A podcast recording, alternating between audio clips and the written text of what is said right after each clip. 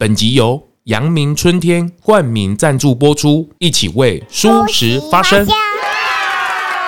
大家好，我是 ZONG，欢迎收听咙来购。怎么跟蟑螂相处？我觉得这件事情是不是很无解？宠物跟动物差别在哪里？你会帮它取名字？你会帮你的面包虫取名字？面包虫可能有点多。家长哦，有时候要假装很勇敢。我想假装假装就会变真的。我认识一个爸爸，他说他这是他三十多年来第一次把螳螂拿在手上，因为那天课刚好就是螳螂，他又是主揪的家长，你知道？因为我那时候没有意识到，就是有人会怕螳螂，我说就拿着一下就好。他说：“哦，好，好，好。” 我记得那时候我去北海道，那时候我就看到狐狸的脚印，真的，然后就跟着狐狸的脚印走，真的跟到它了吗？我就掉到一个洞里面。大家好，我是 ZONG，欢迎收听咙来购，每周四下午四点更新。今天我们要来好好的上一堂昆虫课。我们欢迎这个，哇，这个我不知道怎么形容他哎，他算是昆虫界的一哥，没有人敢称他为二哥哦，真的是昆虫界的一哥。他从小开始哦，跟昆虫、跟动物的缘分，我觉得真的是真的是很特别哦。蝌蚪老师，我们欢迎他。Hello，线上的大朋友、小朋友，大家好，我是蝌蚪老师。是是，蝌蚪老师，不要紧张。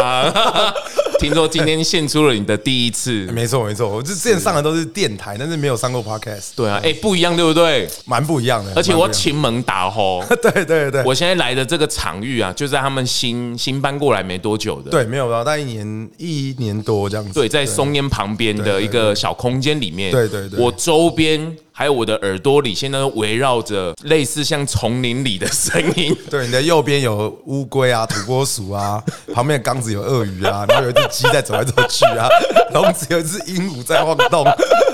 然后旁边还有狐獴，对对，还有土豆面筋哦，那个还有一个小宝宝。因为这个房子，我觉得它应该是旧式的建筑，所以它很深，对，很深的。我听说里面也有一些对，就是鳄鱼啊，对，因为我们需要让老虎啊，没有这都没有，麦搞海呢，然后里面还有恐龙啊。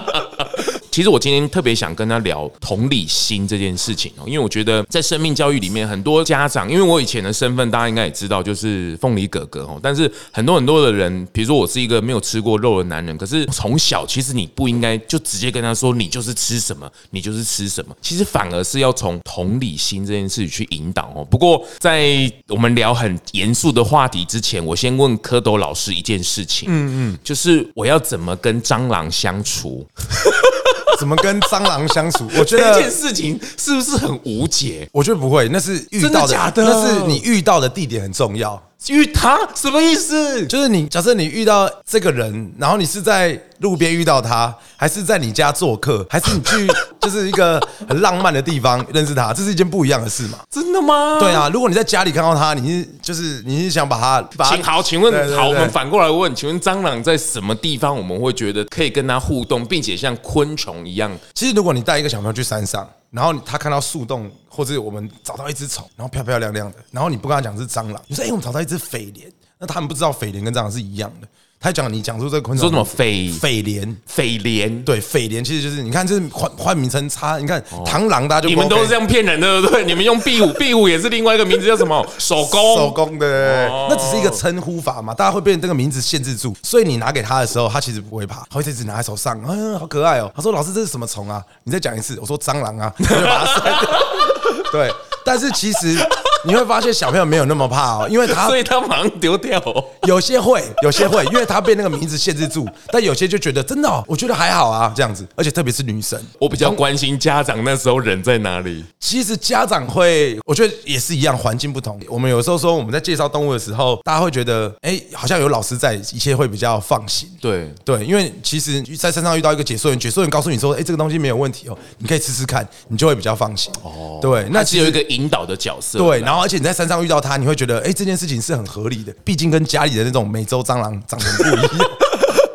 对，简单来说就是你还不够了解他。对对，我觉得是因为这，我我记得我在昆虫系的时候，那时候有个教授是做蟑螂的生理时钟，然后就有一个学姐，因为她要去做实验，她拿了一整箱的德国蟑螂出来，然后她在想事情，然后就转角之后撞到，千万不要取消订阅，撞到一个学弟，那蟑螂就倒了，这样子。Oh my god！对，然后那个学弟很紧张，就一直要踩，这样学姐就拍拍他肩膀说：“把眼睛闭起来。”然后数到三秒，然后蟑螂就跑走，说：“嗯，好，没关系，我再去拿一箱。”就好，对，是是这个概念吗？就就是其实，难道你此生都没有怕过蟑螂？我其实也不喜欢你。你说你在厕所的时候看到一只美洲蟑螂从你从你那边会尖叫？我是不会尖叫，就是但是我一定会拉它去冲马桶，上去太平洋这样子。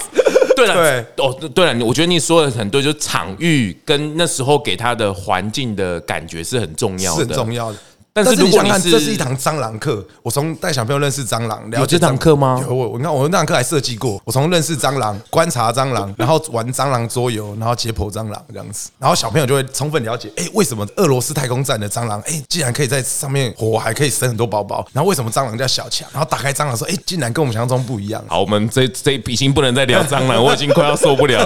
但是我可以理解这个事情，就比如说最近我女儿四岁嘛，所以其实那时候在喂中药的时候，其实大人哦，你从新生儿开始，其实你要很小心，是种那个因，就种那个种子进去的时候是很重要的。所以他那时候需要吃中药的时候，其实我跟我太太就会。我就会提醒，就他吃这件事的时候，我们不要做任何的情绪，我们就是让他吃。嗯嗯嗯嗯。但是我很害怕，就是家长就是看到中药，他已经先设很多的情绪在里面，这个会很苦哦。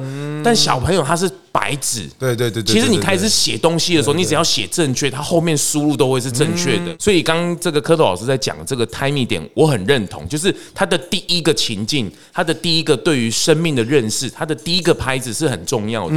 所以我。我我女儿到现在，她吃中药就像喝水一样，她 我他是自然而然的，因为他周边已经没有什么反应了，就是这件事就是必做的，是该做的，而且这个事情是很正常的，那他就会放下心，而且他就不会觉得很奶油。对，那但是他是需要呃时间的磨练的，因为他可能还是避免不了遇到其他的人，可是他对这个事的情感已经慢慢累积出来了，所以这件事就会自然而然。所以我觉得对于生命的认识，我觉得这个蝌蚪老师也是哦，听说。你跟你会跟昆虫、跟动物这么深的缘分，这个起因是一只猫头鹰，是吗？呃，还是更早之前？其实我小时候住瑞芳，然后我们就会很常去爬山，然后再加上我外公开水族馆，然后所以我就觉得，对对对，你你阿公是开水族馆的，对，所以你家里是很多水族箱。阿公家阿阿公就开水族馆嘛，就店，然后我下课就会去，我在瑞芳国小嘛，然后我就会下课就会去店里面。哦，真的哦，对对对，小时候最喜欢就是把小鱼捞给大鱼吃，然后把大鱼，然后把大鱼捞出来喂旁边的猫。因为这是小朋友最喜欢做的事嘛，就是小时候已经开始这种循环经济了，是不是？那你外公就会默默允许他孙子做这件事情，那我就觉得观察动物的行为是非常有趣的。什么意思？你会发现，猫咪咬着这个鱼，它不会马上吃，它会带走，然后就一直跟着那只猫，就走到了外公他那个地方有卖饲料，它是饲料行加水族馆，然后他就会跑到饲料行的后面去喂一窝小猫。哦，真的？对对对，我就会发现，然后所以我就每次都趁外公不注意，就再捞一条鱼给他。哦，哎，所以你从小的生命经验里面，就家里有这些动物陪伴着你，然后有很多非人的事情的时候，你是很自然而然的风景呢？对，但是你当下不会有这个感觉，但是你你从后来的教学的验证上就可以知道这件事。就像有一个妈妈，她小朋友三岁跟我上课，她就觉得这是一堂就是动物课，然后生物课，老师在教很多动物的知识。对，这个小朋友到国小之后，因为他们到国小之后，有些就没有继续上。对，然后到三年级的时候，有一次跟我分享，二年级还是三年级，妈妈说有一次在路边看到一个松鼠的尸体，那小朋友拿一根树枝去翻，然后去检查它。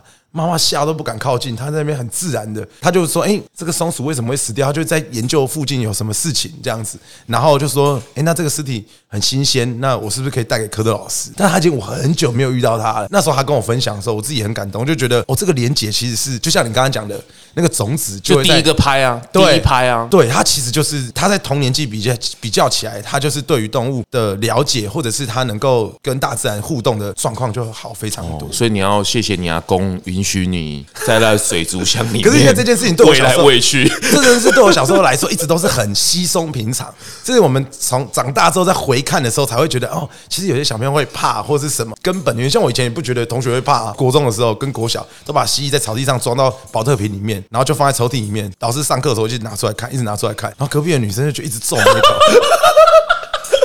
那个怪人，哎呀，他怎么会这样？对，怪人。然后我就看看他，我就拿宝特瓶 拿。对，哦，真的。但我就觉得大家去打躲避球的时候，我就是在草地上找蜥蜴。但是你就会发现，真的假的？对啊。但是你说这件事看起来很怪，对不对？但也没有哦，因为没有去打球的同学就会开始说：“你在干嘛？”哎，我帮你找。那就是那些就是我们现在说的同好，就是他们也会好奇你在做什么事情。这是一个兴趣的培养，它是一个可以让你像我国中的时候就一直跟我爸一直说我要养变色龙，变色龙，变色龙，然后。对啊，我就养了，我国二就养了人生第一只变色龙，这样真的假的？对，还真的让你养了，因为大概有达到 KPI，考试的对，对，然后变色龙，变色龙，然后我就对你来说那时候是很高级的一个，很高级，超高级的，就是就是翻开，他去哪里弄来的？那时候水族馆有卖。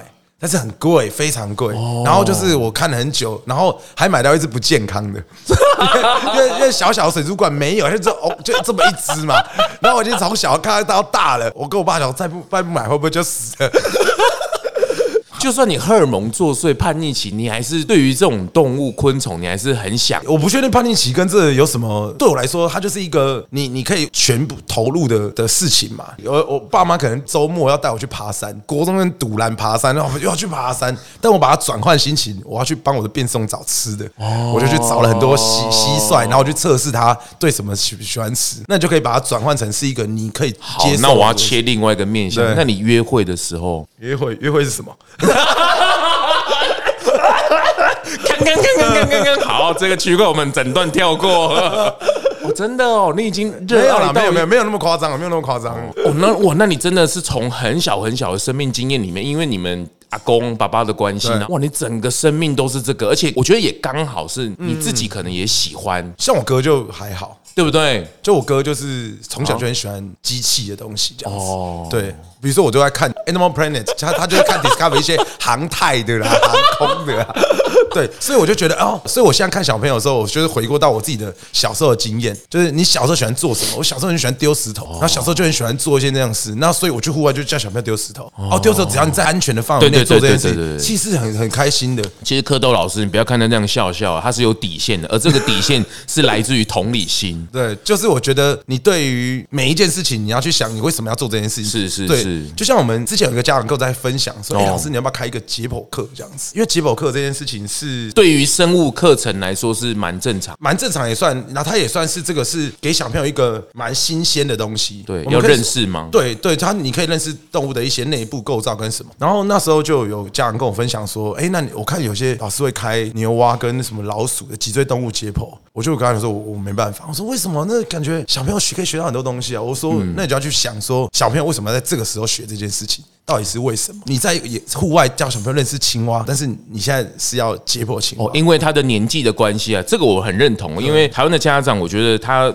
他很急的想要让他赶快赢在起跑点啊，或者是要让他快速的成长。比如说，这个对于说故事来讲也是哦，就是我们的人类在学语言是听说读写，嗯，其实我们就是太快进入到读跟写。所以有一个家长，他一开始是很开心的跟我讲，我小朋友现在很会认识很多字哦，会拼音哦什么的。可有一天我听到他问我一个问题，我很担心。他走在路上，这小朋友问他妈妈说：“妈妈，那个前面什么叫情趣用品商店？”哦，就是他太早认识了，可是他的脑袋里面还没有去建构出是非对错，他的 database 还不够，对他不够，对，所以你太早让他去理解很多事情的时候，你反而不知道怎么跟他解释。那我觉得这个生命课程也是，就是。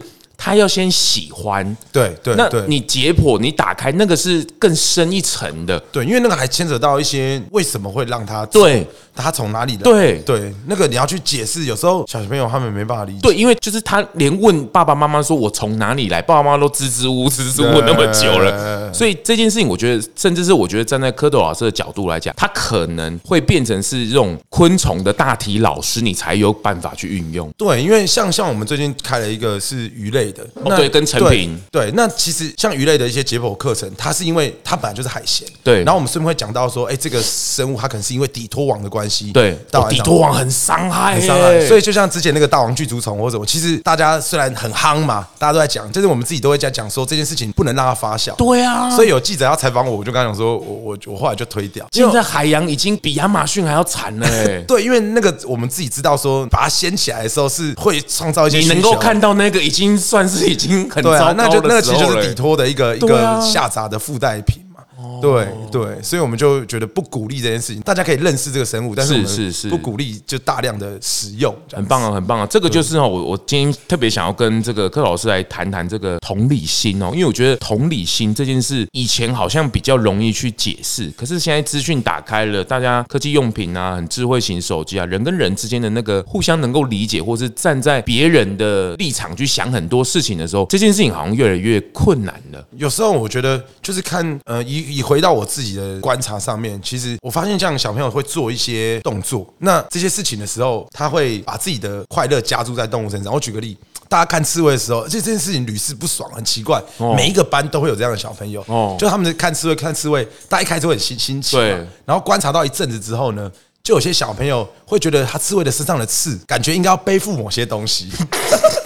就一定有人会去抓一把木屑，整个撒在他的身上，一定会有这样的，每一班都有，真的很奇妙。就是会有人制止他，然后我就会把这件事情提出来讲。就是如果我们站在一个同理心的状况，嗯，我现在突然跟你认识，然后就把草撒在你头上，你会开心吗？这样，我就觉得这件事情，至少我从我的课上面就可以很很清楚看到这件事情。有时候我们在上课的时候，像我其实不太喜欢在每一堂课去讲很多这个动物是什么动物啊，干嘛干嘛的。会希望小朋友今天这堂课他是能够了解这个动物为什么会来这里，然后他在大自然里面存在是什么意义？应该说，他知识面的你去 Google 或者是听谁，其实都有。可是重点是他跟你的关系是什么？对，他跟这个环境的关系是什么？对对，这件事情是就地取材，或是你刚好遇到他，对，他可以信手拈来。这也是你小时候的生命的经验。好，比如说为什么看到那个大猫去抓抓着鱼，然后去养小猫，就是你，就是你喂鱼给它吃。就是我觉得经验就是去探索。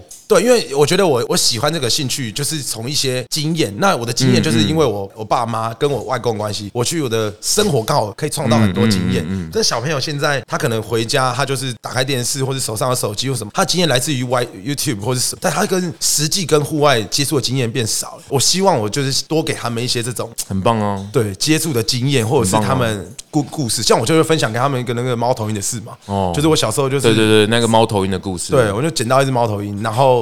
那只猫头鹰就躺在我手上，然后在我手上走了，因为它可能被车撞到。嗯，但是我那时候就不知道怎么帮助它。嗯，对，我就觉得如果可以用一个故事去让小朋友把今天的学习做一个重新讨论。然后说，哎，为什么你你遇到这个动物的时候，他们怎么来的？那它为什么在你手上？嗯，我可以怎么帮助这些动物？嗯，所以我希望他们未来，你除了喜欢动物之后，也许你未来十年、二十年后，你也可以成为一个帮助环境的人，这样子。对啊，我觉得蝌蚪老师他的生命经验，当然他现在回头看，可能当下就是好奇，对，然后当下就是一个感受。可是这一路以来，可能也指引着他走向这一条路。这个包括他幼稚园的时候，哎，你其实你你的生命经验里面的记忆点，其实蛮。多的，你真的都有记起来哎，这种特别的事件对你真的很深刻。对，像幼儿园的时候，他给你的那一句话，你十年后哦哦，对，因为我我我我已经现在已经不止十年，时光飞逝，对，是，因为记得就是我那时候刚进入到这个幼教产业的时候，对，那时候就是我认识我去第一家幼稚园的园长就跟我讲过一句话，就说说柯董，你你要记住你今天教学的热情。我说：“哎，我一直都这样啊，就是不就是我吗？”他说：“没有。”他说：“你十年以后，我希望你要跟现在一样，要保持你的热情。”那这句话我一开始就没有，我就听进去，但是我没有那么强的感受。对啊，所以我觉得就是你现在还有保持热情吗？我觉得。有上过怎么办？怎么办？那个盾杯我不好捡呢。就是有上过课，我课家长应该都都能够感受。就是对我来说，我就一直记得这句话。嗯，我现在就算上了一百次课，可是对这个小孩说，他可能是第一次。但是我可能就会把不同的力度跟我生命的故事，就可以再转换成更多东西给他。就你的掌控度，这个已经是可以去，已经到神人的阶段了。没有讲，但是哦，这件事情已经跟你是离不开了。因为这个哈，在制作节目的时候也学到了，就是一开始哦，你会觉得很苦命哦，就是哇，这是他教学啊，教小朋友啊，扛来扛去，帮来帮去，很苦命。嗯，到最后就是在境界的认命。喂，我感觉我读台大昆虫系啊，我来做这件事很合情，我认命。我可能就是要这样。然后到最后看到小朋友天真的笑容，哇，这家长的回馈就觉得我好像有点使命。对，我觉得就是。我自己也蛮认同那句话，就是一开始是见山是山，就是你一开始是看到小朋友，然后你教学一阵子之后，就觉得哇，我在这个圈子好像教的不错，你就会开始见山不是山。对。但过一阵子之后，你要再回头去看这件事情的时候，你才去思考说，我要怎么整理我的教案，怎么样带你的团队老师，让他们教小朋友的时候，不是只是认识动物，而是让带到后面它产生的一些意义。所以最后一个阶段就是你现在这个阶段叫天命。对，因为你小时候的生命的指引就是这个样子啊，就是你的那一个环境。我觉得阿公他大概也知道你有干过这种 这么多奇怪的事情，有啦。但是他就是放，因为他可能之前的生命经验也是这样认识来的。因为生命的探索也是需要这个样子的，他没有办法跟你讲到底说到底，不可能。而且你跟他的关系，跟他跟这些动物关系一定都不一样。好，所以他一定允许你去 小鱼吃大鱼，大鱼给猫咪吃 这件事情，他一定干过，而且可能干的比你多，不然那些猫怎么会在那边？对对对对对，就回过头来这件事，我觉得同理心这个事情就会慢慢的，因为你跟这个生命有关系了，哦，所以你同这个理，你认识他了。有一本书好像这个之前。也有人跟我分享过，就是宠物跟动物差别在哪里？宠物跟动物差别？这个问你最蠢的。哎，宠物跟动物在哪里？哈哈哈哈！糟糕，宠物跟动物今天的遇到棋手，正逢棋手，对不对？以前主持人都一直跟你访问到，你要滔滔不绝，你介绍知识。宠物跟动物在哪？差别在哪里哦？我觉得最大差别应该是跟人的。关系吧，有名字，嗯嗯嗯嗯，你会帮他取名字？你会帮你的面包虫取名字吗？呃，面包虫可能有点多，对对对，所以到时候家长会说，哎，柯老师，你的动物都有名字？我说大部分都有，老师有些没有，我说面包虫。对，我们刚刚一进来这里啊，然后他的这个新的员工带我们参观。哦，这就是土豆，哦，这是面筋，哦，这是居蜜，哦，这是谁谁谁，对不对？因为你帮他取了名字，所以你跟他有关系了，所以你会跟他有情感，所以你不会把他，你会把他变成同伴或是朋友。对对对对对。就算我觉得你去大自然也是，你看到他，你会看到他的特征，你也会帮想帮他取个名字代号。对，其实应该是说，这个也是我觉得蛮好，就是我们建立起小朋友。跟那个环境的关系，对，他会觉得他今天不管你帮他真的取名字，或是你你用一个代号，对小朋友来说，就哎觉得哎这件事情对他来说就不是那么遥远，对对，就比较熟悉，对，哎哎还好没有考到你哦，而且 哎我也是要思考一下，很紧张很紧张哎，想说是不是有答题方向错误？是，不过我我听到这里就觉得，哎，真的，哦，Parker 这一个真的是一个很好的媒体哦，因为它可以慢慢聊，然后去认识很多的思维。但另外一件事情哦，最这这这几年哦，疗愈也是一件很大。什么颂钵啦，哦，什么音乐疗法啦，睡觉。然后之前我说故事的时候，那时候也发生一些很神奇的事情啊，就是有一些小朋友他们会有一些先天的因素啊，需要早疗啊、自闭啊等等的。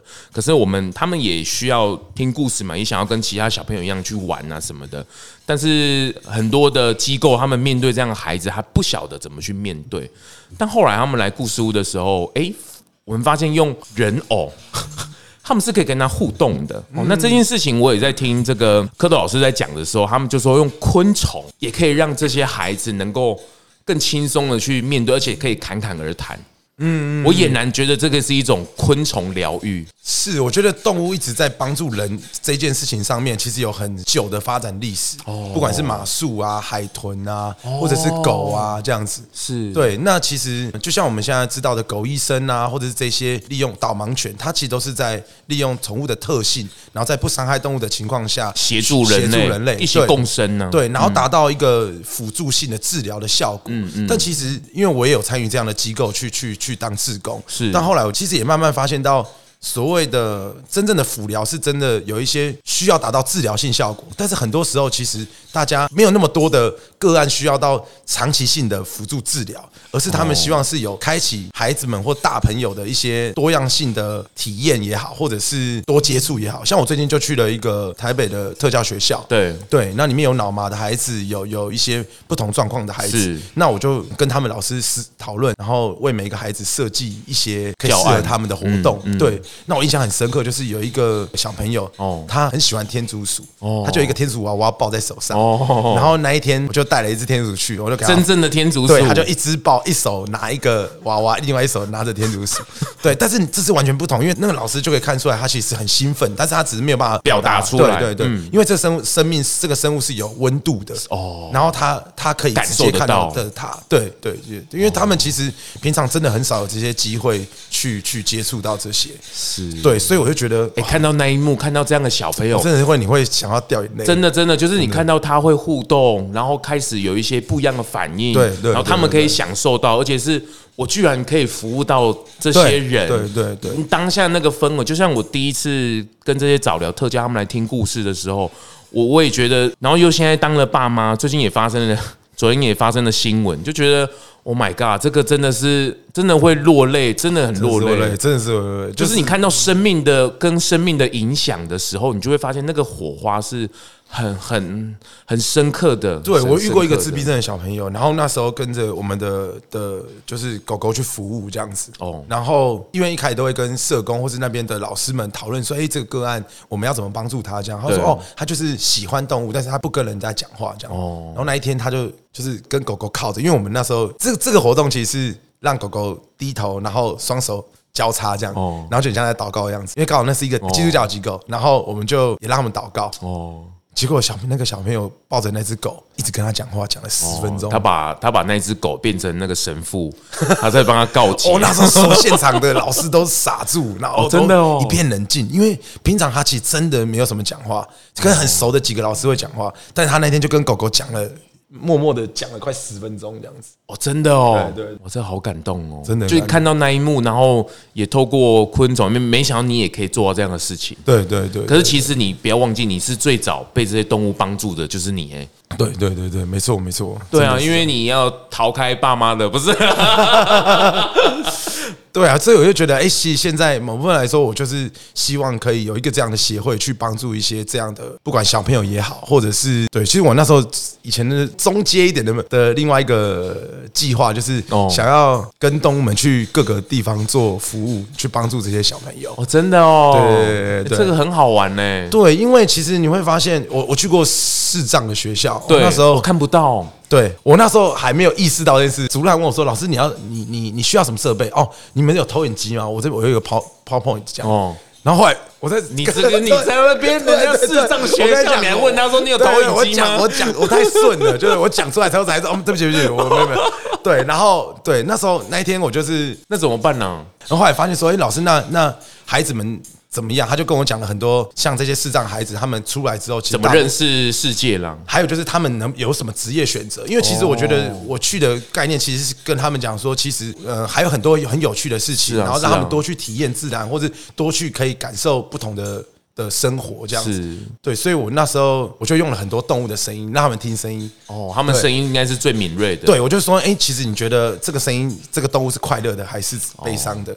然后这个他们很敏感哦，对他们就会给你很多敏感哦。这个在马拉松的时候，有一种是带着盲人跑，他们是牵着一条线的哦。然后盲人他看不到嘛，所以他用那一条线，他们已经感受到是当你。牵起那一条线的时候，那个盲人会说：“哎，你今天心情是不是？”Oh my god！就是他们关掉了眼睛之后，其实他们的五感其实是很开的。对对对。然后那时候我就是设定了一些，就是不同的生物让他们去做。有摸吗？有啊，所以那时候就是我第一次站在旁边，你们头都塞蟑螂进去？没有，这倒倒是没有。当下感觉就是以前小时候听的那个寓言故事，就瞎子摸象这样。哦，对，他们会说摸这个蛇的时候，然后你会完全就是像刚刚讲的，就是白纸，他们对于这个动物的描述是没有害怕。对，说这个东西。他摸蛇的时候，大家会对蛇从感官或者到知识的。下次你看到蝌蚪老师，他身上有蛇，他整个身体都是蛇，你不要紧张，那都是他的好朋友。好，就是他就会说，哎，这个像呃什么谁谁谁的辫子，然后会卷起来嘛。然后另外一个人说什么，很像什么，我吃一个麻花卷这样子。哦，好自然的反应，自然的反应，对对对。然后我就跟他们，哎，对对。然后摸青蛙的时候就湿湿黏黏的，我说很像那个。有人说什么像史莱姆啦，有些人说什么，对对对，那时候我就觉得，哎，其实孩子们就是需要很多不同的刺激。是啊，是啊，是啊，对对对对，他们就像白纸一样，真的，真的，真的。阳明春天与中华航空联名飞机餐推出新口味三杯杏鲍菇清香桂圆饭。清香桂圆饭为东方韵味十足的佳肴，桂圆香气四溢，溶于米饭，熟热后香气弥漫。拌一口台式传统的三杯酱汁炒香而成的杏鲍菇，咸甜滋味使人食欲大开。搭乘中华航空自由飞行之际，记得提前预约特别餐，纯净素食餐一尝星级美味。另外，阳明春天将飞向新加坡，回味三年。在今年的六月至七月期间，将与新加坡四川豆花饭庄合作，地点就在新加坡河畔 UBO Plaza 顶楼六十楼，可以品尝到阳明春天经典美味，并将台湾在地食材带往新加坡，餐点融合在地永续环保生命的理念。透过餐桌上的饗宴，传递永续的思维，让您在飞机上到新加坡都可以品尝到米其林绿星餐点。之前当过一些跟小朋友接触很多，嗯、我大概只有蝌蚪老师的一半而已。没有做到 到现在为止，已经累积超过六百万，不是、啊、六万多，可能不止了，现在不止了，十万呢？应该对啊，因为我有好几年是跟着动物星球频道全台巡回学校的演讲，那时候真的就。就接触很多不同的小孩，哎，你你可能会听到有一幕是这个小朋友小时候听你上课，然后长大，会不会有一天从昆虫系毕业，然后跟你说，像像我有啊，我现在最之前第一批小朋友就是今年高中了，哦、对不对？啊，我有认识认识国中认识的小朋友，他现在也是昆虫系的哦，真的哦，像像我已经是昆虫系了，他跟你相认哦。就是他后来说，他妈妈跟我分享说，小时候的那个作文就写立志要当。生物学家跟蝌蚪，我以为想说，我小时候立志要当蝌蚪老师。有啊有有，有很多，真的假的？我讲这种在幼稚园真的很多，因为他觉得你给他很特别的感觉跟引导了。对，他会觉得说，哎，在他的身边有一个老师，好像对于动物很喜欢，然后问什么都，然后他知道。他最大的好朋友就是他，你看你什么狐禽猛兽什么他都有。而且我想他在户外遇到任何问题，他都会私讯给我。哦，真的假的？他说，请问老师，这个遇到这是什么生物？这样子，哎，这个都是很感动的地方。对对对，难怪你的热情。不灭，就是因为看到这样子的，对，就是教学有时候真的是很累啊，然后或者是处理一些什么，或是一些遇到一些屁搞糟的事情，对对对，然后你就会是大人，不是啦，就是你会你会把热情降到很低，但是你只要重新看到他们之后，你就会嗯，电池在填满这样子，对 对对，我几年了，你这样子出来。十三年有十三年嘞，哇，这回想起来是。也是相当的没有，但对于很多职人来说，他们可能在这个产业二十年、三十年，只是我觉得就是还是要设定自己给自己的目标，是说接下来的五年、十年，然后我会想要做什么事情。是啊，这个蝌蚪老师也是，当然对孩子，我觉得他有他自己独特的一面哦。那再来就是他的生命经验里面，他自己从小到大对于这些生命的认识哦。那再来是他，当然他现在的不只是对孩子而已，他也在成品啊，或者是饭店啊，甚至君悦，嗯，都。会跟你做一个策展，昆总的策展，在房间里面吗？对，就是有时候是他们希望，呃，我们会帮他布置一个情境，然后让小朋友吓，不是打开是吓他们的，应该没有这个吧？没有，没有，没有，没有，我们没有做恐怖想的 太综艺节目，带综艺节目了吗？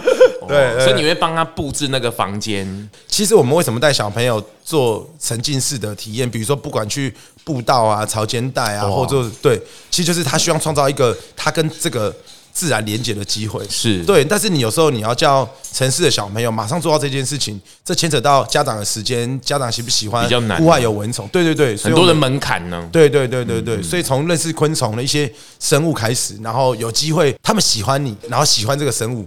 他下一次就会说：“哎，他想要去动物园走走，是，是，然后再下一步，他可能就觉得，哎，步道他就可以。所以我觉得。”有时候小朋友喜欢自然，他也是循序渐进。所以饭店会请你做这方面的策展跟导览。对对对，从房间沉浸式的体验，然后带到户外的坐馆，在房间里面就离不开了 哦，就已经融入到那个情境里面。老师的这个线上课程啊，不管是恐龙哦也好，这个也都哇海靴，没有这个你居然可以介绍恐龙哇！你真的是孩子的里面的哇！因为我小时候就是爸妈好爱你哦，标准恐龙迷对，可是你又看不到恐龙。对，你就觉得这件事情是非常奇妙的。既然有一个生物，它只有曾经存在过，但是它是可以在全世界这么盛行。你的梦想有没有一件事去亚马逊丛林住过一阵子？有啊，这一定是必备的名单。我小时候的梦想是当考古学家。考古学家，我跟你讲，那时候小时候分不出来考古学家跟古生物学家是不一样。对啊，哦，我跟我阿伯讲说我要当考古学家，我想说我要挖恐龙，然后阿伯说嘿，我我西兰古塔。我还我还骂我阿伯说，你不要乱讲话，这样对，但是就是对。所以你真的去亚马逊，或者去我还没有去亚马逊，但是我去一些什么印尼的科莫多群岛啊，或者去一些地方找动物这样。好，哎呦，好解放你哦。对啊，就是去那个地方之后就觉得哦，就是我靠，很做自己，有没有？可是你自己有没有？你应该没有什么害怕的动物或昆虫，对不对？你应该都是抱着认识，或者是哦，他我倒是对，真的，你说真的，我面试的时候也都会面试，就是问他说，哎，你们有没有什么怕的动物？因为其实有时候每个人喜欢的动物都不太一样，或是会怕。但我自己真的还倒也没有，有些可能是你没有那么喜欢，像我对植物就比较没有爱。他真的假的？就相对没有，因为它不动，就相对 不知道怎么欣赏它。就是哦，呃，就如果这个植物是闻起来味道带走也不奇怪，因为它还要锯掉，这个不太不太方便。我大部分没没有，而且我只要只要是遇到。新的动物，我都会很好奇，然后想去了解这样。哇，那你去国外的那种无人小岛，哇，你整个解放开来了，真的是超好。真的假的？去那种从雨林啊，我很常去东南亚的那种印尼啊，或者是是那种泰国。像我之前就会带小朋友去清迈，哇，去清迈，我们就有带去清迈啊，去去冲绳北边啊，去出国的一些那种生态团。然后你带他们真的去森林，真的去森林，然后妈妈就。I G 限动，晚上十点还在跟柯老师在森林里面，我是疯了吗？哦，真的哦。对对对然后背包里面都是神奇宝贝球，没有，我们就直接，我们就轻装，然后直接在户外。一千块是一种氛围，所以我刚刚说氛围很重要。你你在一个。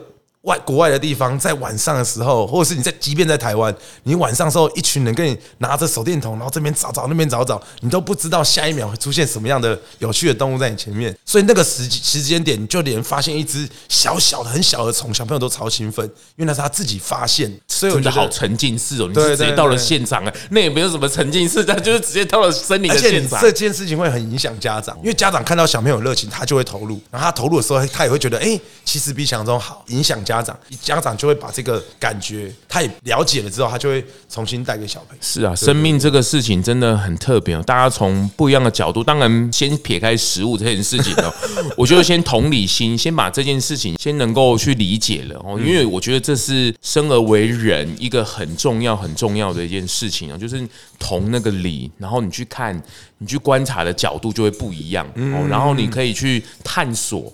这其实都是这个大自然给我们最棒的礼物了。嗯，包括现在很多的海洋也好，或是昆虫，其实对人类来讲，你不要觉得大家都已知哦，其实有蛮多都是未知的。基本上几乎都是未知。对，然后它可能这些很特殊的功能，其实人类也是搞不懂的，甚至是无法复制下来的。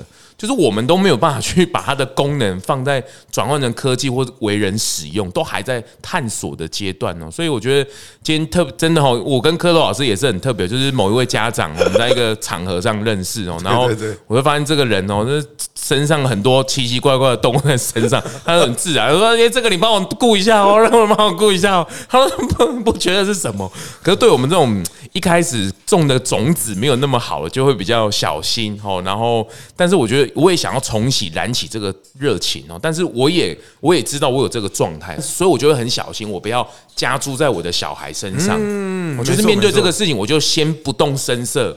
对，然后很正确的，然后安排那个情境让他去体验，因为我不行，不代表他不行。对，我记得印象很深刻，就是有一个小朋友，他拿了一只蛇，然后他非常喜欢那只蛇。他就很自然的转头看向妈妈，走过去看，妈妈就尖叫了，然后他就把手松开，那个蛇就差点掉下去，就把它接住。对，我就跟妈妈讲说，不能尖叫，你可以慢慢后退，对，你可以跟他讲说，哎，你观察就好，或者是就是妈妈需要一点时间，你可以跟他讲。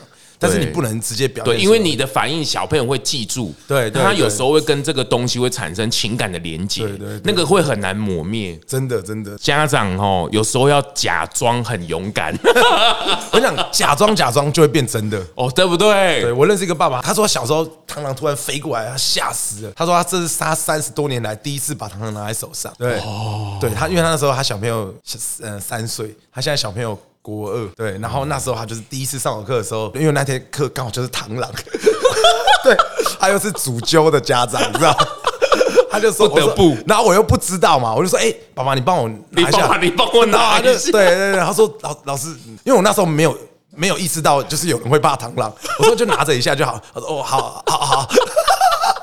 然后，但是这张照片我还留着，我每次演讲都会讲。哦，他后来跟我分享说：“老师，你知道我当下有多害怕吗？只是我不敢叫出来，因为我的小孩……哦，你这张到时候给我，可以，我们分享在上面。可以，可以。假，我觉得很重要。我们的假装不是我们要去教他什么，而是我们知道孩子他是很无限可能的。我们要让他去体验这个事情，我们不要先加在上面。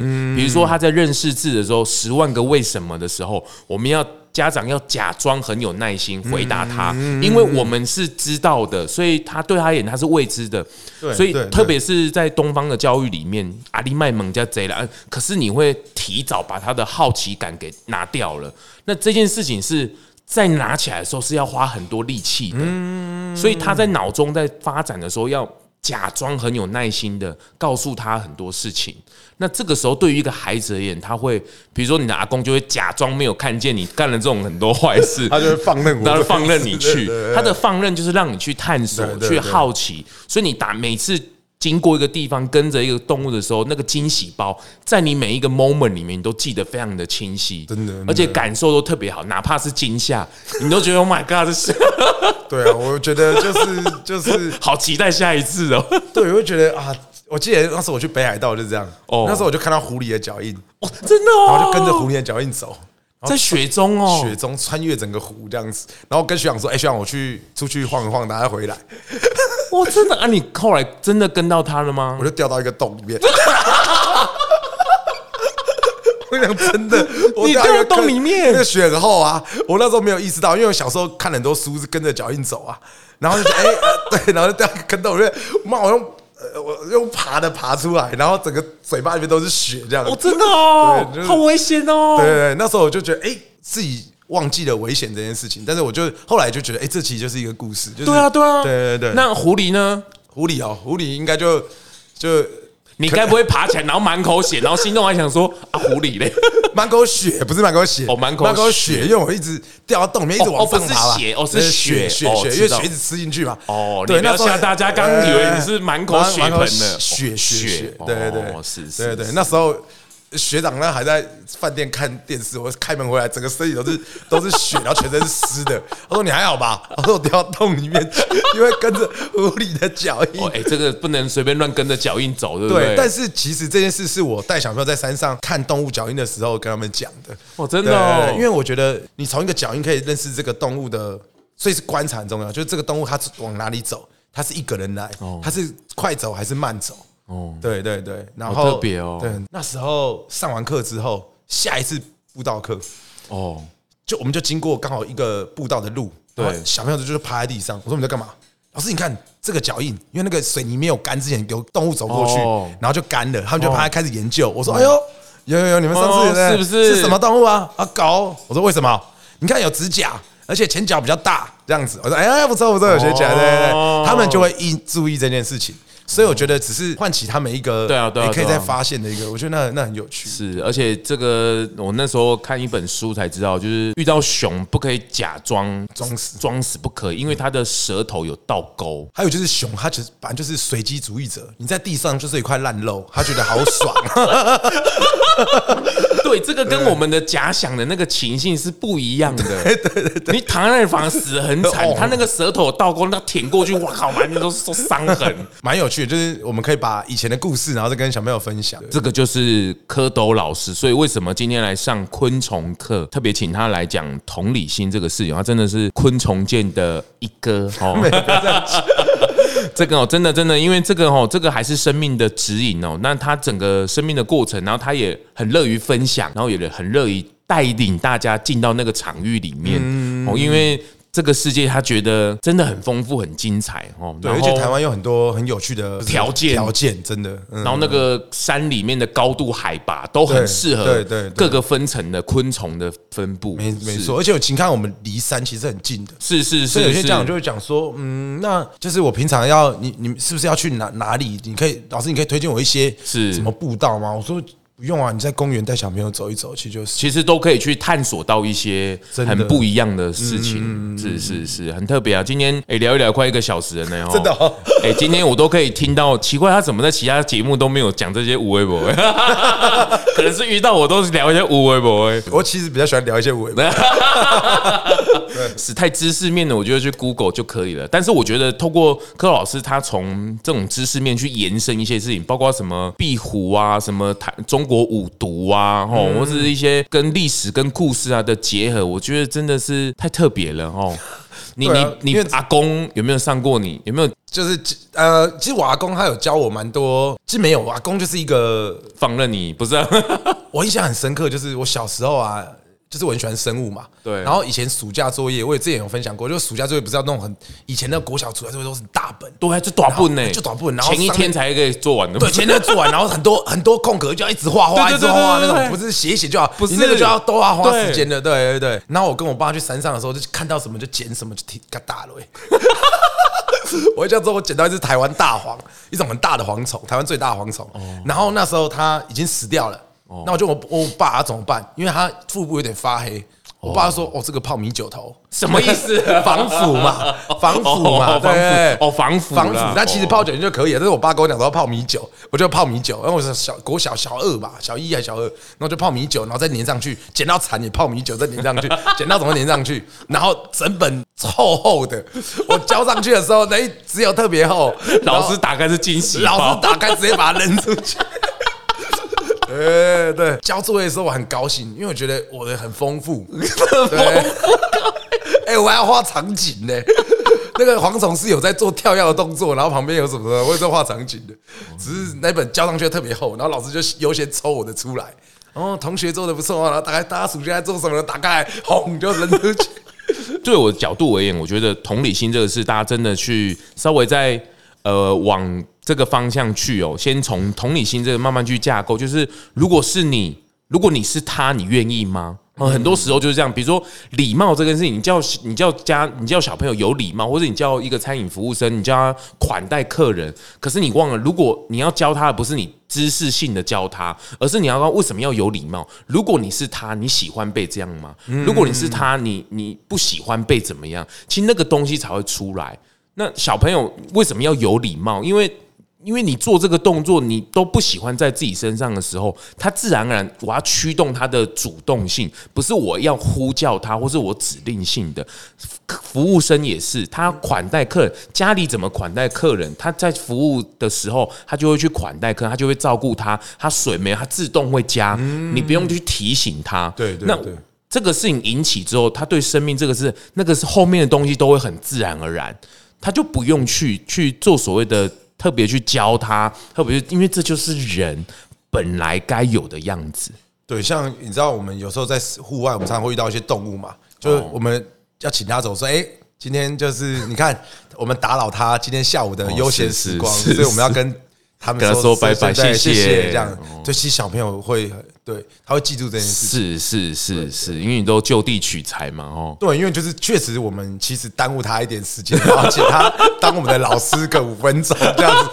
对对对，是是是。不不不，你跟他们交情很好啊，你跟他十几呃，我不止哦，你这可能三四十年的交情哦，这个去陪伴着他，你们互相这样子。小朋友跟我去户外会点菜，你知道吗？老师，我今天想要看蛇，想要看青蛙。我说我我打，然后你就说蛇太普通了，蛇太普通了，你要不要点？一些特别的，一些特别。我后来发现，在小朋友面前，你是不可以开空头支票哦。真的假的？我那时候说什么？我没找到蛇，我今天就不回去了。这是我常讲的话哦。对，我会觉得哎，就看对看，对我跟你讲，小朋友超超认真，所以他以后口袋都会装着一只。我跟你讲，那时候就在最后一刻，我就找到一条蛇哦。那时候，而且整路哦，就是我觉得，因为小整路小朋友都一直在跟我讲，一定的，一定的，对，他就讲他已经输入进去，对，他已经输入进去，我就觉得其实你不能让 promise 小朋友，就是他会很在意老师给他的承诺。对对对，我想看紫斑蝶，我可以，这我可以，这我可以。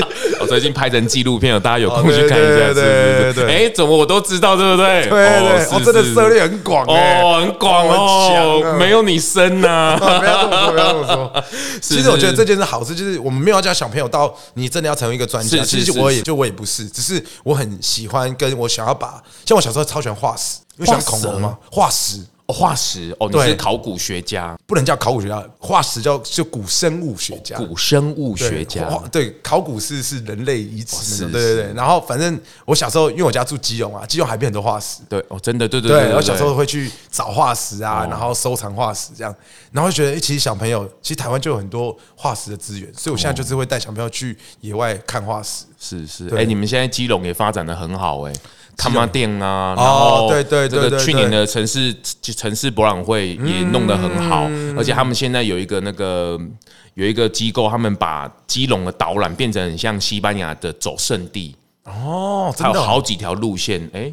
你是不是很久没回去基隆的山上了？我去我回去基隆都半年。而且基隆哎，而且什么叫基隆人？就是如果你看到有一个人下着毛毛雨，他不撑伞，那个都是基隆人。真的是这样吗？对啊，我去问那个当地基隆人，什么叫基隆人？就是。他们下雨天就是不撑伞的，偶尔不他就是一点点，他也不会想撑伞，因为基隆常年下雨啊，就飘雨对他来讲是很正常的事情。对，真的是很正常。所以你可能还没有到那么基隆人哦。因为我想，我不想要我的头发不见。好啦，今天谢谢蝌蚪老师哦。之后我们互动还会很多。今天真真的很谢谢他哦，这个昆虫界的一哥首次来到 Podcast 哦。我们今天也特地来到他的场域，哎，我真的大开眼界哦。之前还有什么昆虫咖啡厅啊等等，我觉得他后面还有很多很多的计划。我觉得饭店呐、沉浸式体验呐，甚至是我觉得。呃，这些生态农场或者是一些绿色餐厅，他们如果想要做这种导引的教学的时候，我觉得都很适合透过他的身份去做一个转译，嗯，然后让大家去做很棒的一个生命的体验跟引导。哦，再一次谢谢蝌蚪老师，谢谢大家，谢谢，拜拜，太荣幸了，拜拜。发型设计赞助素食发廊 Living Salon。节目最后啊，也邀请你追踪 Zone Long 来共。FB 粉丝专业 IG，还有各大 Podcast 收听平台订阅、评分、留言，特别是在 Apple Podcast 上，麻烦滑到最下面，帮我五星吹爆，评论留言起来，让我啊继续在 Podcast 上面为舒适发声，感谢您。